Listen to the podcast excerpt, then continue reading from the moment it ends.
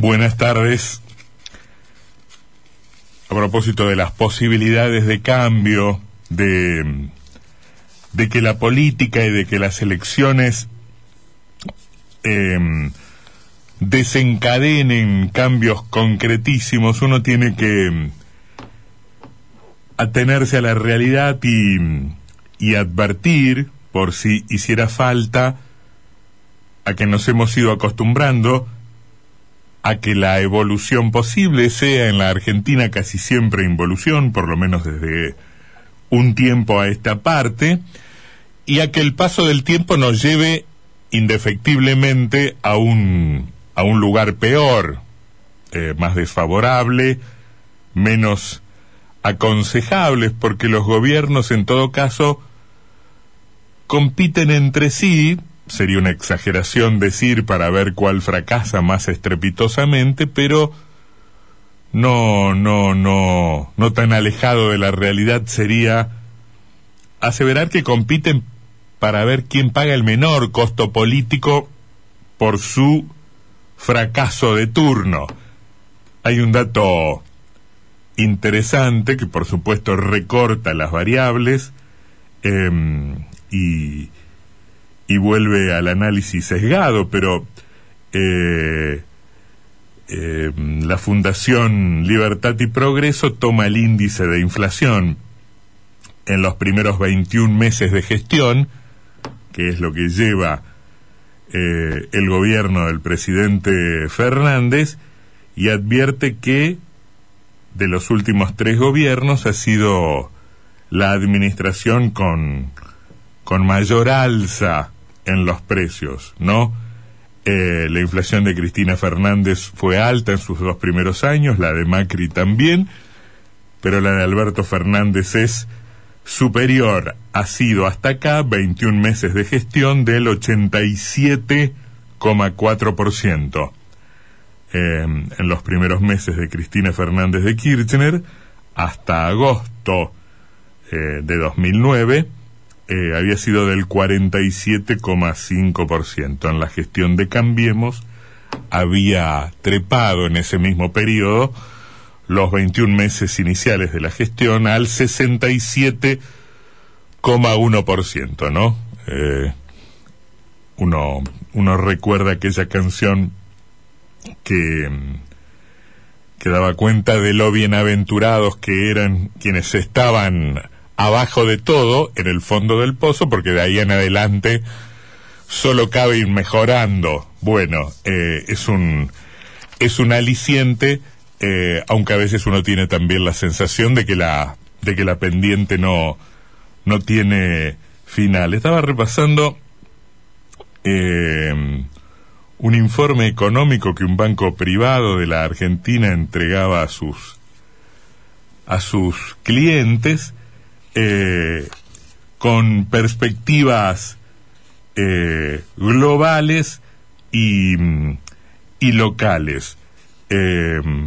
en lo global dando cuenta de las mejores expectativas que hay para las economías avanzadas, eh, a partir sobre todo de la actualización de las perspectivas para la economía mundial eh, efectuadas por el Fondo Monetario Internacional, la evolución de la economía del planeta a partir del mayor acceso a las, a las vacunas, em, eh, el paulatino control de la pandemia, algunas, algunas alarmas como eh, los niveles de la deuda pública mundial, que en el año 2020 alcanzó un nivel eh, sin precedentes, cercano al 100% del PBI mundial, eh, y que no se prevé que descienda en los próximos años, ni en 2021 ni en 2022. Los pronósticos de la CEPAL para la economía de la región eh, y particularmente de, de la Argentina, se espera para América Latina y el Caribe un crecimiento del 5,9% en 2021 y del 2,9% en 2022. El, la CEPAL es un poco menos optimista, es un poco menos optimista que el Fondo Monetario Internacional, con inflación relativamente baja en la región, acá estamos en clara desventaja respecto respecto de los vecinos y particularmente para la Argentina em, eh, los pronósticos positivos eh, para algunas variables como el consumo privado, la inversión y las exportaciones también, también de la CEPAL. Y, y ese mismo banco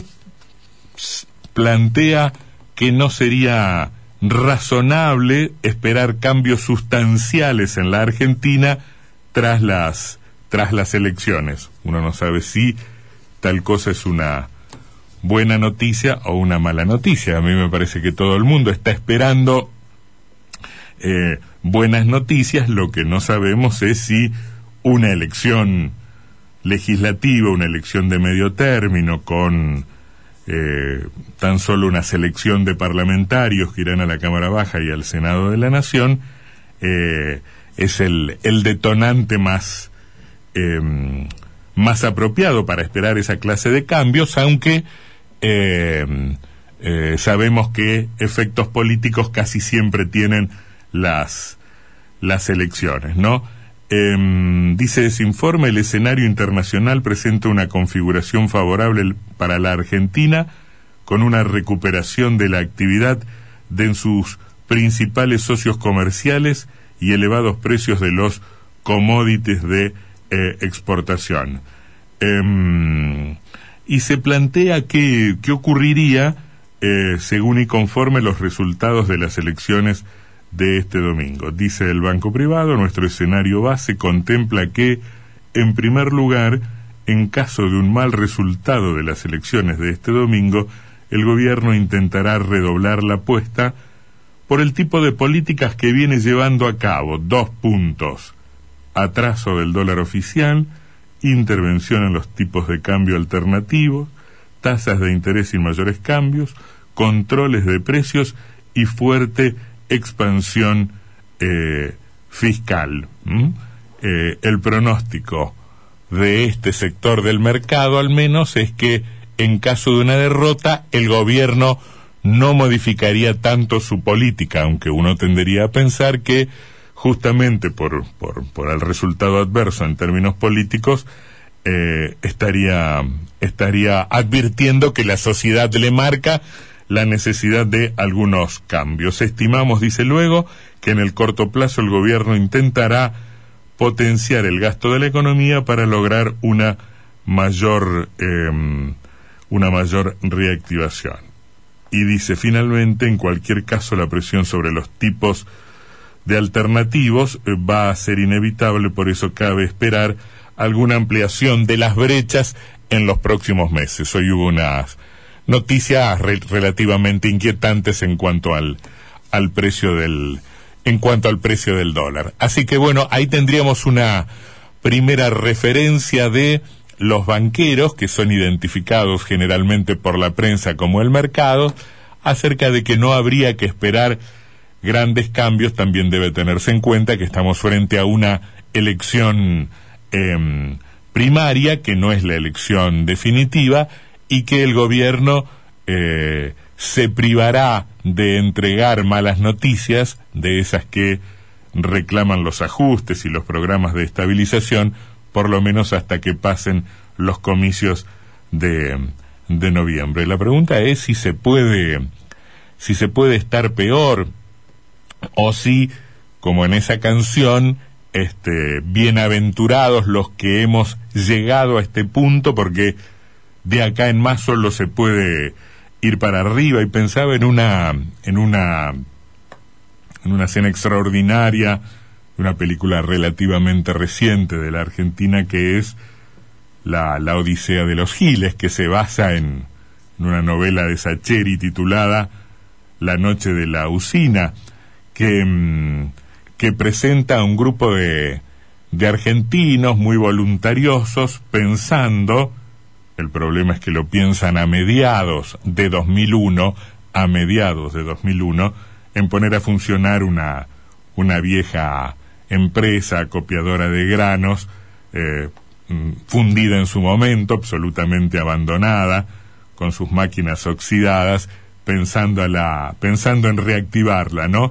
En una situación mala, pero por mala justamente uno de los personajes se animaba a preguntar, ¿qué otra cosa peor podría pasar? ¿Qué otra cosa peor